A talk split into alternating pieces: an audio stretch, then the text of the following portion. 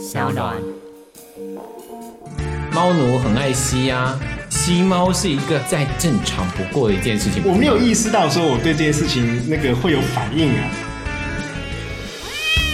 嘿，Let's go！出发喽！阿猫阿狗逛大街。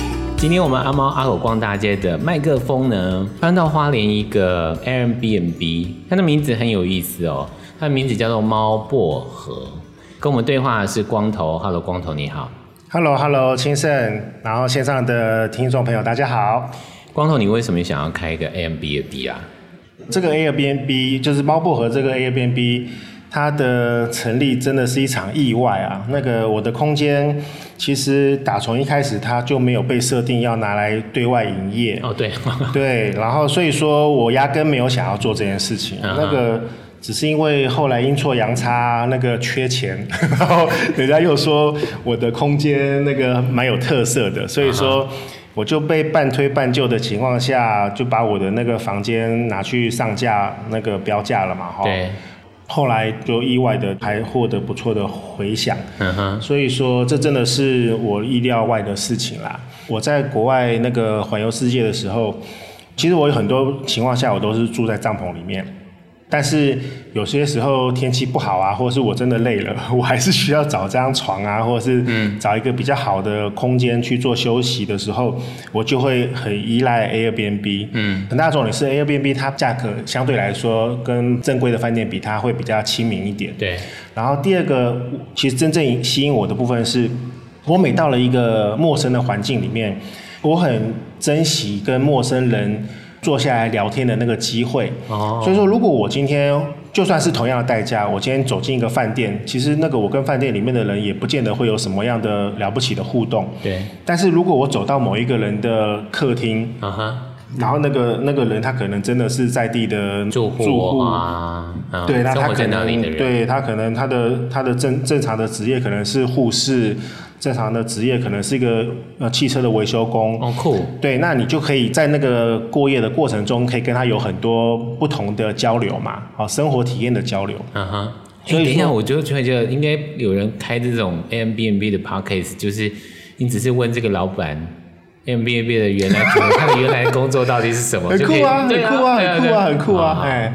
对，但是我我刚才讲的这个东西，就是我是为了去体验不同的人的工作跟生活，我才去选 Airbnb。嗯，但是这个里面，我因为我个人又特别需要猫咪嘛，哈。对。然后很好玩的是，Airbnb 里面它它有很多选项，它有很多筛选的那个条件，比如说我要不要跟主人同一个啊，类似类似这样，对，或者是我的空间里面要不要有空调，要有暖气，要不要有洗衣机，对，要不要有电视机，对，这是都可以勾选的嘛。唯独它没有一个选项是这空间有没有宠物，没有。但是我为了要去挑出来说哪个空间有猫咪，对，我就要去翻照片。他们在拍那个，他们在拍空间的过程中，就会不小心拍到猫的尾巴啊，拍到什么狗的哪一部分啊，然后我就会去知道说这个空间有猫咪，然后我真的就会因为这个猫咪去住那一间哦。所以说，我是因为我自己的那个旅游的经验有这样的需求，我就想说，这世界上爱猫的人那么多，那如果我我就主打我是猫奴的空间，对，那应该就会够了吧？后来好像你刚开始因为有点心不甘情不愿的分享这个空间嘛，对，然后就有一搭没一搭的，对对对对。然后可是你后来开始分享猫奴的想法的时候，就这个猫薄荷就有很多人愿意来入住。可是所谓的猫奴的想法是什么？这就要想到，我现在大概记得起来了，因为这个如果去线上去查那个文字就看得到了啦。Uh huh. 但是我要讲的是，在我没有搞清楚这个利害关系之前，那个我的猫薄荷刚上架的那个初期，其实是照着 Airbnb 给我们的一些规范嘛，去叙述说啊，你的你的空间它的相它的周边的环境是什么。然后你你这里面有什么样的硬体设施？我我就规规矩矩的、老实的这样把它写出来嘛。对。那当然，观看的人他他能够被打动的那个部分就很有限呐、啊。所以当我搞懂说啊，其实这个文字的部分其实是一个关键的时候，而且那个之前已经有来住过我空间的那些客人、房客，uh huh. 他们都不约而同的说我家的猫咪很很有趣，然后那个很讨人喜欢。对，所以说我就想说，既然我的空间猫咪是重点，我就应该大拉拉的去把一个猫奴，嗯，他对猫会有的期待。把它写在这个文字里面，所以我记，所以我记得那个，我就当下我就花了半个小时的时间吧，把那个整段叙述重新写过一次。Uh huh. 那我就从我家的这两只猫咪，一只叫喵喵，另外一只叫小皮蛋，小皮蛋，然后开始介绍，然后去讲说那个这个空间呢，其实那个是。呃，专门为猫奴设计的。那如果他在旅程的过程中，他会想要去吸猫，嗯、他想要去那个有猫陪睡，那他就可以来用这个空间，然后可以可以带来讨好我家猫咪的那个猫罐头啊，或者是逗猫棒啊，对，然后可以来跟我分享我家的猫，对。然后当然我我记得里面我还写说，我记得里面有一段比较俏皮的，应该是说我们想要提倡一个。就是自己的罐罐自己赚的这样概念，嗯、就是我的、哦、我懂了，我懂了。我的猫咪是自己，它能够营营收的，它能够自己养活自己的。所以说，我用这种比较诙谐的角度去叙述我的空间的时候，对、嗯、那个整个后来的回馈就真的跟之前规规矩矩的，嗯，完全不一样了。而且你的写法啊，就是你并不是靠猫来赚钱。然后你是用一种猫奴，或是用猫的角色去看他们的这样的一个空间的营运。我念给大家听哦，他那个写法很有意思哦。他说这个空间的所有营收将回馈到两个猫主人身上，我们将会创造自己罐罐自己赚的正循环。哎，你真的很爱写，连正循环都已经出来了。他说让猫咪呢摆脱好吃懒做、无所事事、厌世等恶名，这是恶名吗？呃，这 这应该，我现在想想都觉得我都忘记当时写什么东西。我现在回头看小皮蛋的那个反应到底什么，他真的在偷听我们讲话哎。啊，我我觉得我很喜欢做这个 podcast 的原因，就是我们可以把麦克风搬到一个有猫有狗的这个环境。嗯，然后我现在旁边呢有一只非常漂亮的大只的猫咪，它叫小皮蛋，然后它现在耳朵三不五时就会动了一下，嗯、或是尾巴稍微动了一下。各位猫奴们就知道这只猫到底有没有在偷听我们讲话。好，回到那个猫薄荷里头，他所写的，他说：如果你想要准备见面礼来讨好这两位主人的话，罐罐柴鱼片猫薄荷是首选。如果想要赢得主子的欢心的话，说不定还可以有额外获得上船陪睡的这个宠幸，但不能保证是说那个几率很高。对呀、啊，哎，你不会担心说他们？跟入住的人，因为每个人入住的状况都不一定，嗯、你你你怎么去挑选？说他们会喜欢你的两只可爱的猫咪，或者是啊，我说白一点，就是他们可能不会伤害到他们。嗯说实话啦，那个我的这样空间经营了两年下来，我的客群非常的那个统一。嗯哼。好，然后然后每次来入住的客人，其实他们的条件啊、想法都很一致。嗯。因为就是猫奴。对，因为其实我的那个个人的风格很明显嘛，空间的风格或者是那个主题的风格都很明显的情况下。某种程度上，他就已经筛选掉一些不相干或者是不喜欢这样的东西的人。Oh. 那真正会会会会会会上网去订的，那就是很喜欢这样调调的东西的、uh. 的的人才会才会留下来嘛。对，所以说。呃，我在接待这些贵宾的过程中，我真的觉得那个他们的想法、他们的理念、他们的生活背景，嗯，都跟我都是我非常非常熟悉的。或者是说他们对猫的认识，或者对猫的喜爱。对对对对对对对对。所以说这个我觉得。这两年下来，我觉得还蛮有趣的啊。我要问一个问题，嗯，就是啊，入住的啊，嗯，他搞不好他喜欢猫，可是他没有养猫。有有有啊，有这种人啊，有对不对？有啊有啊。可是他就是喜欢猫，他想要跟猫玩。很多在都市的那些，我这边的客群其实就是那种啊，呃，大学可能还没毕业，对，一直到那个刚出社会的这段那个年轻族群。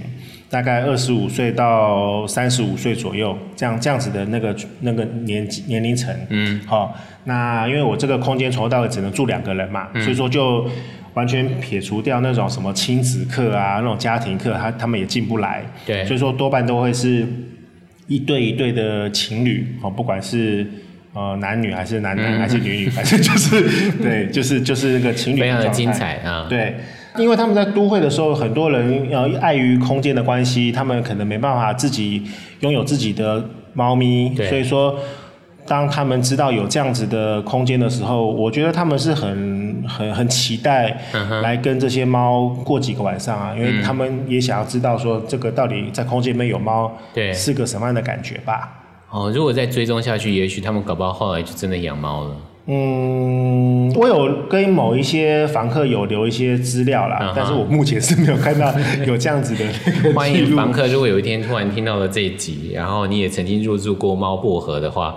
后来呢，又自己养了猫，你就可以跟我们的光头来报告一下，说：哎、欸，我后来因为喵喵跟小皮蛋的关系，我也觉得应该我自己的空间当中也可以养一只猫哦。你就可以跟罐头来说，讲到喵喵跟小皮蛋啊，这两只猫怎么来的？然后这两、有一只喵喵好老了、哦，对，年纪很大了，喵喵已经二十岁了，嗯。然后喵喵啊，喵喵是我在台湾养的第一只猫。那个我我其实我从小是养狗的，嗯，哦，我我养过那个什么。你比较像是养狗的人。呃，但是我真的觉得养狗跟养猫的人格特质是完全不一样的，不同的啊，完全不一样的。然后呢，那个我是在纽西兰游学的时候，我的 homestay 他的家里面就养猫，嗯、然后我我是在那个过程中忽然发现，哎，猫咪。那个空间里面有猫咪的感觉很棒，嗯，然后完全推翻我小时候对那种猫咪很邪恶啊，然后很那个乖张，对对对的那种坏印象完全打翻了，嗯，所以说那个纽西兰它其实影响了我人生两个很重要的关键，一个就是那个我骑脚踏车这件事情是我在纽西兰养成的一个一个好习惯。然后另外一个就是猫咪，嗯，所以说我回到台湾来，所以纽西兰是你的第二个国家了。嗯，看我那个脖子后面有个刺青，这个你脖子后面有个刺青，这个耳朵后面啊，耳朵后面，对。对啊，是羽毛吧？银蕨，银 silver fern，蕨类，对蕨类，这是纽西兰的，他们有一个，他们纽西兰最疯的那个运动就是那个足球队啊，英式足球，对，All Black，然后 All Black 的那个旗子就是这个东西。哦所以说那个，因为我太爱你太爱纽西兰了，所以说我就把连塔兔都弄上去了。呀呀呀！那我那时候回台湾的时候，我就呃心心念念的很想要回味我在纽西兰的那半年的游学的时光嘛，哈。嗯。那我后来做到的一件两件事情，就是我持续的骑脚踏车，跟我持续的养猫咪。对。那这两件事情可以不断的提醒我当时在纽西兰的那样子的生活的态度，跟方式。所以是这样子来，所以说那时候我回台湾的时候，我在那个大甲的某一家自行车的公司当设计师。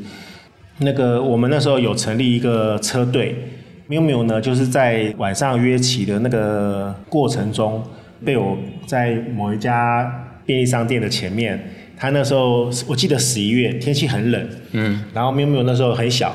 大概出生一两个月的时候，那个状态吧，已经断奶了。啊哈然后就在 Seven Eleven 的那个门口啊，叮咚叮咚那个地方啊，就对每一个进来的人喵喵叫。然后我就被那个喵喵小时候给吸引啦。Uh. 然后我就赶快冲进去买了一个牛奶，然后给它微波热了以后，把开口打开来，放在那个 Seven 的那个路口。我跟喵喵讲说，我现在要去骑脚踏车。等到我骑回来的时候，如果你还在这边的话，嗯，我就把你带回家养。你们这些人类哦，都是这样欺骗这些狗猫。每个人有多少人做过这个事情？然后有多少人实际的哦，真的履行这个事情？那你就真的骑回来把它带走啊？它就是我在台湾，就是我这辈子养的第一只猫，就是喵喵啊。嗯，嗯，然后喵喵的后面有十几只，我后来陆陆续续养了十几只猫，反正有缘分我就养。然后 你养 你养太多了吧？哦，我真的最多一次在我的空间里面同时有六只猫。哦，但是我可以跟各位听众分享，那个在一个空间里面养超过超过三只猫，我三只猫我都觉得那个生活品质会受受影响啦。对，哎，所以说我现在我跟我自己讲说，顶多三只，两只刚刚好。对啊，嗯，罐罐也不会有人抢。对，然后猫，我相信，我觉得猫咪的生活品质也会相对比较。充裕一些啦，对，所以那个现在我就是身边就只有两只猫嘛。所以那时候你就骑完单车之后回到了便利商店，嗯，然后就看到那只猫还坐在那里，喵喵还在，嗯，然后就决定要把它给那时候公司有配宿舍给我嘛。然后我就我很阿爸，我就跟我的那个室友讲说我要养猫，对，然后我没有等他回应我，我就把猫带进去了。喵喵就这样来的啊、然后中间我待过大甲，然后后来我又请调到花莲。花莲完了以后，我又回到台北去开我自己的单车店。嗯，然后后来这三年我又回到花莲来，喵喵都是一路在我身边的那一个。嗯，所以我跟 miu miu 的那个感情是革命情感。非常非常深，真的。嗯，对。所以他现在，哎，他现在在自己的房间里头啊，我去把他接过来啊，我去把他抱出来。你来这。欢迎大家收听阿猫阿狗逛大街的节目。我们从来没有录过一集啊，然后来宾突然跑掉的，然后要去找那只猫，或是找那只狗。他现在进到那个小房间，对，我顺便啊，趁他去带猫的时候，跟大家报告一下，这个房间呢，就是一个客厅，一个厨房，然后会有一个很大的阳台。如果你要入住这里的话，它是一个套房啊，就是也就是那个房间双人床，然后加上。啊，卫浴设备，它的卫浴设备呢是个透明的玻璃，所以不是情侣的入住的话哦，就是要特别的注意哈。这个我们要小小的提醒。Hello，喵喵，你可不可以喵一下？喵喵来啦！喵喵，你要不要喵一下？他现在二十岁啊，嗯、其实很健朗哎。真的啊，真的啊。那个我一直都有印象，一般的猫狗大概就十六岁嘛。对。然后当我帮猫帮喵喵计算到二十岁的时候，想说它有没有太夸张了一点啊？嗯、就是怎么怎么可以活那么久？嗯。结果脸书上我的朋友就有人说他的猫活到二十六岁，我说二十六岁还有更还有更久的啊，所以二十六真的超久的啊。呃但是基本上二十岁的猫，我们看到的那个精神啊，还有那个体态啊，对，我觉得好像都没有喵喵那么好哎。喵喵的二十岁的体态很好哦，嗯、因为有很多都已经，你可以看得出它有很多疾病的问题，嗯、或者是它整个的体弱的状况都还蛮明显的。嗯、可是喵喵看不出来，我只是看得出来它是一只老猫而已。但是其实我我跟了他二十年嘛，嗯，他这两三年的体态其实有很大的变化。嗯，他以前是那种肌肉棒子，你知道吗？我都说他是猫里面的那个发豆啊，那个发豆以前长什么样子，它就什么样子。然后以前我开店的时候啊，嗯，那个喵喵它是可以去外面跟那些野猫打架的那种，哎，它就真的跟斗牛犬一样啊，就是人家猫冲进来，它就它就追出去，然后再啪啪打一圈这样子。嗯，你觉得他现在照顾它最大的？困难或者是会有比较障碍的事情吗？最大的障碍就是他越老就越奶，越塞奶，他就越需要人家陪。哦，那真的是对主人来讲是一个很大的很大的问题。可是他牙齿还蛮健康的，我刚刚看他打打打那个打哈欠。好，这是喵喵。那另外另外一只叫小皮蛋。对，然后小皮蛋呢是一只长毛猫，它应该是有混到那种什么缅因猫啊，还是那种。就是波斯猫那种长毛的那种猫的品种，它就长得很像那个外国的混血儿啊，超帅的。对，它真的很帅。然后体格，它的那骨架也比一般的猫来的大。嗯，你光看它那个脚掌啊，你就知道说它那个那个骨架是是属于大只的那种。嗯，它的由来是我的太太的哥哥在部队的屋顶上掉下来的，然后掉下来的时候还是一只小猫嘛，然后当下就被用照片传出来。然后我我那时候看到我的太太那个在看那个手机的猫的时候，我就凑过去看，看到看到小皮蛋的照片，嗯，我就大叫说我要养这只猫，因为这只猫太帅了。然后结果过没多久就到我到我的。你有问过你老婆说，在当时她听到你讲这句话的时候，她的反应到底是什么？她说这个猫奴又来了，又来了，又来了。呀，所以它它真的是我养过最最漂亮的猫啦。嗯。然后个性也好，个性超级好。嗯，所谓个性好是什么？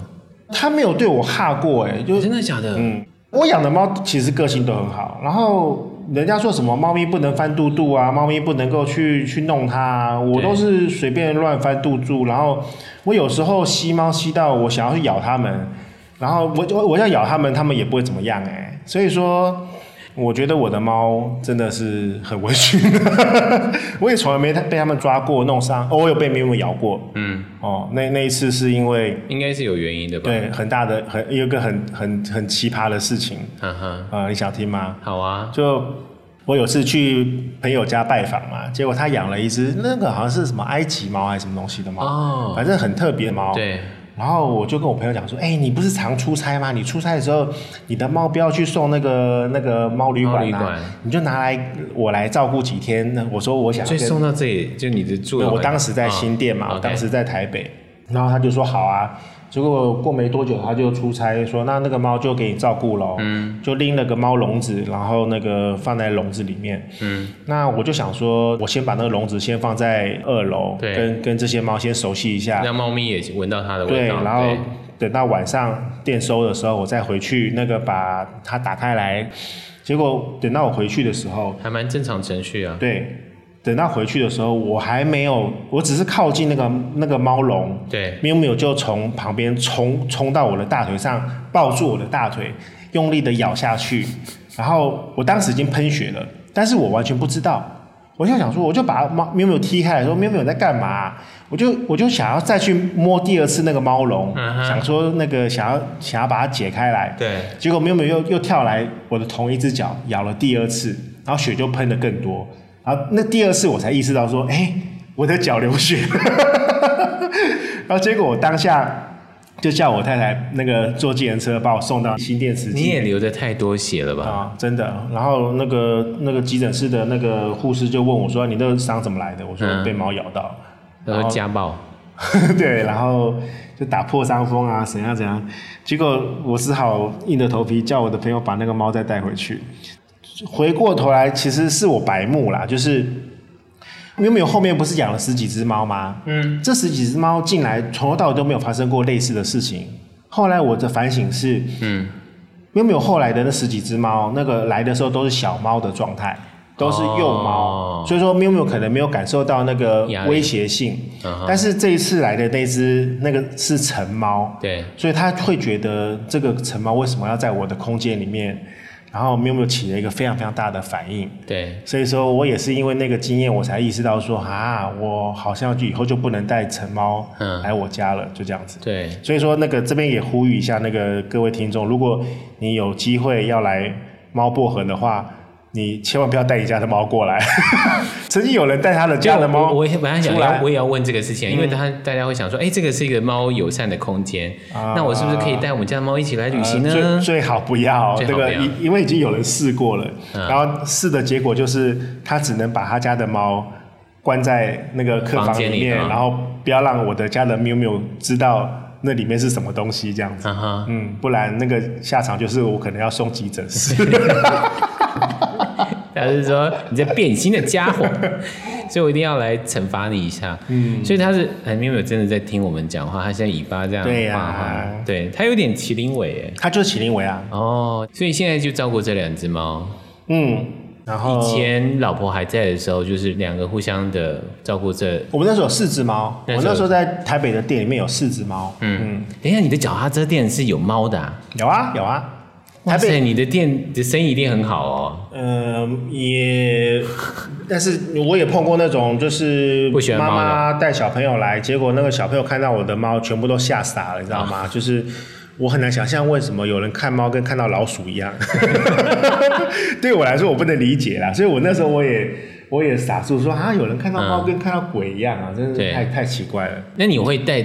比如说，因为我现在常常会看到有些人啊，带狗啊，就背着狗啊，嗯、背着猫啊、嗯，然后不管是骑单车或者出去旅行、嗯，你会做这样的行为吗？我曾经第一次来花莲的时候，我曾经、嗯、那个时候，你记不记得花莲有一家猫餐厅叫什么双手？是不是啊？你你那时候可能没有在花莲，嗯，反正那时候有在中华路上有一家很大的猫餐厅。它的中间有一个中庭，中庭的中间有一棵大树，嗯，然后那个大树啊，就是被玻璃围着，然后里面养了好多只猫。我第一次去那个餐厅的时候，我想说，哇，这边好多猫哦，我也可以带我的喵喵来跟他们那个互动啊。哇塞，你真的太对你们家喵喵太大的信任感了。哦，结果我带去的时候，那个那时候还有另外一只猫叫做斑斑，斑斑已经过世了。Uh -huh. 那时候就喵喵跟斑斑去。结果那两只在在那个院子里面就躲在树上，再也不下来了。然后我花了好大的劲才爬到那个树上，把那两只猫抓下来。结果回家以后，那两只猫就不理我好几天这样子。然后我才意识到说，哦，原来猫咪不是跟狗一样，它。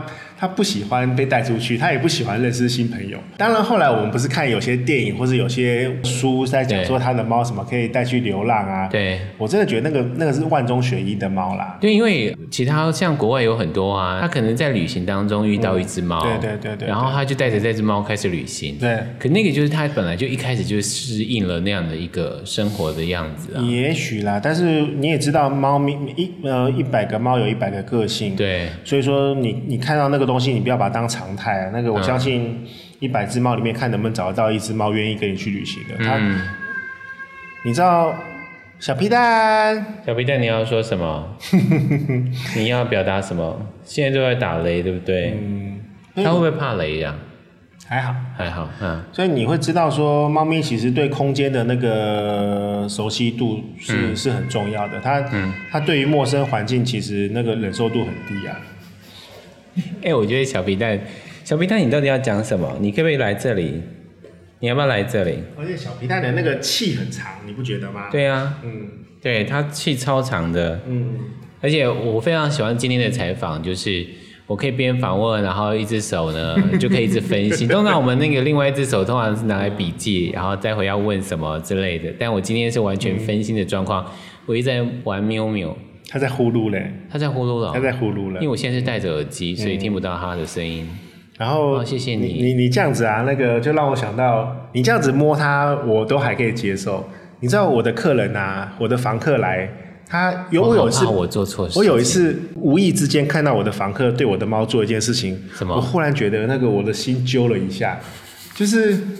有客人，你这个心揪了一下是吃醋的意思。对对对对对，我竟然看到有客人把他整个头啊埋在我的小皮带的肚子里面，然后用力吸耶，然后我就觉得为什么我的猫会被人家这样子吸，然后我就觉得好奇怪哦。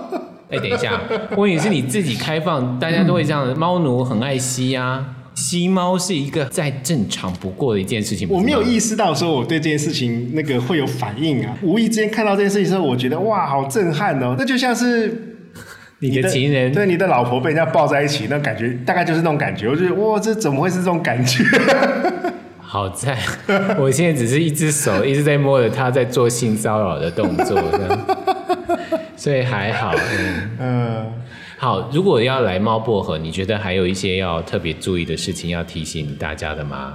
说实话啦，没有啦，嗯、那个我们就是一个很自在随意的空间啦，所以说不要不要有太多的约束啦。嗯哼，嗯，但是要多带几个罐罐。哦，对对对对对，那个。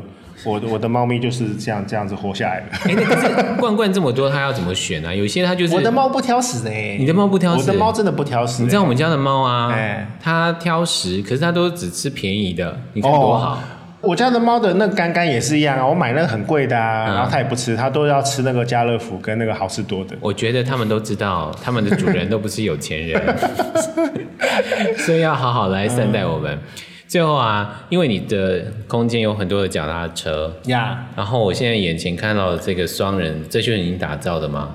这个是定做的啦，这是定做的。嗯、然后他们到这里可以骑这台吗？哦，有，我我我有开放我的那个单车给客人去做租用，但是到目前为止，那个还没有人懂得去欣赏它。什么意思？呃，这台车它全台湾就这么一台。它有在玩车的人就知道，它是 Cannondale，是美国的很有名的自行车品牌。嗯哼。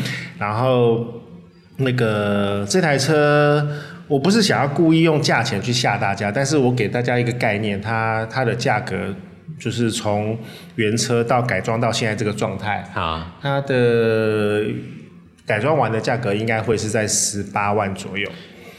然后可以显示出主持人对于脚踏车的那个行情是完全不认识的，然后还愚蠢的问说：“哎，这条脚踏车可不可以让大家骑出去呢？”我很乐意让大家去，我很乐意分享斜力车的乐趣。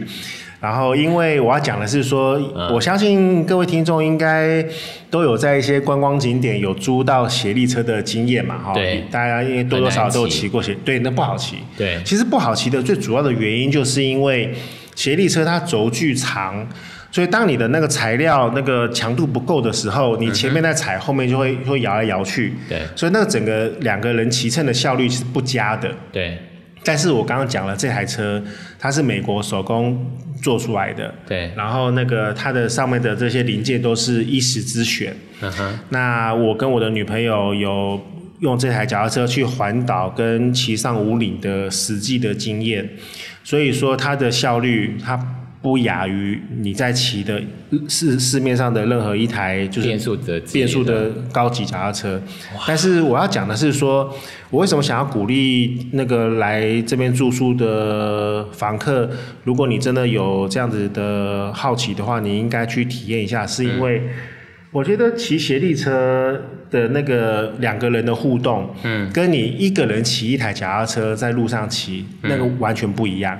可是如果说夫妻各骑一台的那个也也完全不一样，完全不一样。因为我我以前开过单车店嘛，哈，我可以跟你分享说，有我在店里面就碰到很多，比如说老公啊，或者是男朋友，他忽然有一天疯狂的迷上脚踏车了，对。然后他因为自己骑出兴趣来了以后，他就拉着他的老婆跟另一半就就就来店里面说，我要帮我老婆选另外一台脚踏车，然后。规格都一样哦，对，然后就幻想说他们有一天就可以在阳明山啊，然后在山上啊这样子一起那个比翼双飞啊，结果对对对，后来下场都超级惨。因为两个人如果那个体能或者是节奏没有配合好的话，对，很多情况下都是先生在前面喷得很远，对，然后那个另一半呢、啊、就在后面追得很辛苦，嗯，所以说他如果出真的这样子出去搞个两三次以后啊，对，你你就再也没办法让他再再愿意跟你一起上路了，好，所以这个都车就被冷落了，对。所以我要讲说，站在这个观察点上面，如果当时那个情侣或者是夫妻，对，如果他们当时的选择是一台协力车的话，哦，哦，那那个结果就完全不一样。因为那个协力车啊，你怎么骑你都不可能那个让这两个车越骑越远嘛，对，它两个人的距离会永远都在一起，所以说。你要跟他互动啊，你要跟他讲话啊，聊天啊，uh. 你跟另外一个骑乘者的那个距离永远都是固定的。对。然后更不要说那个你们两个一起骑上山，然后那个节奏、变速、刹车的那个过程，后面的那个人都能够完全感受得到你在做什么事情。而且可以边骑边聊天。对对对。然后所以说这样子骑在一起，感情才不会刷。对。但是你一人骑一台，那感情就容易刷。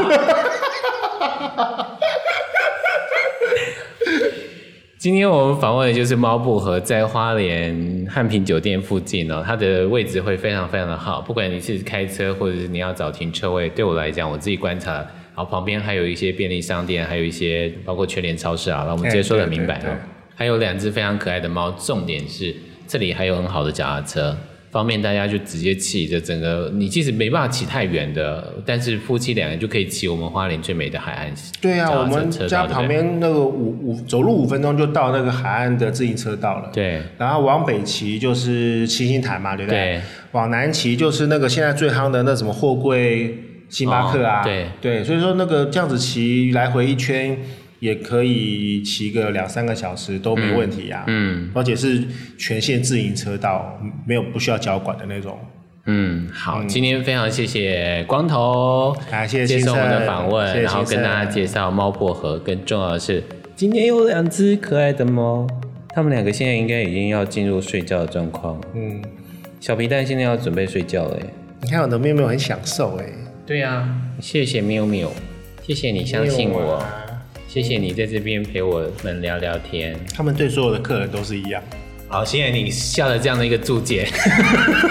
我们下周见，就请大家按赞、按分享，然后有机会去搜寻一下猫薄荷来花莲的时候，可以入住到这里。谢谢大家，拜拜，谢谢，拜拜。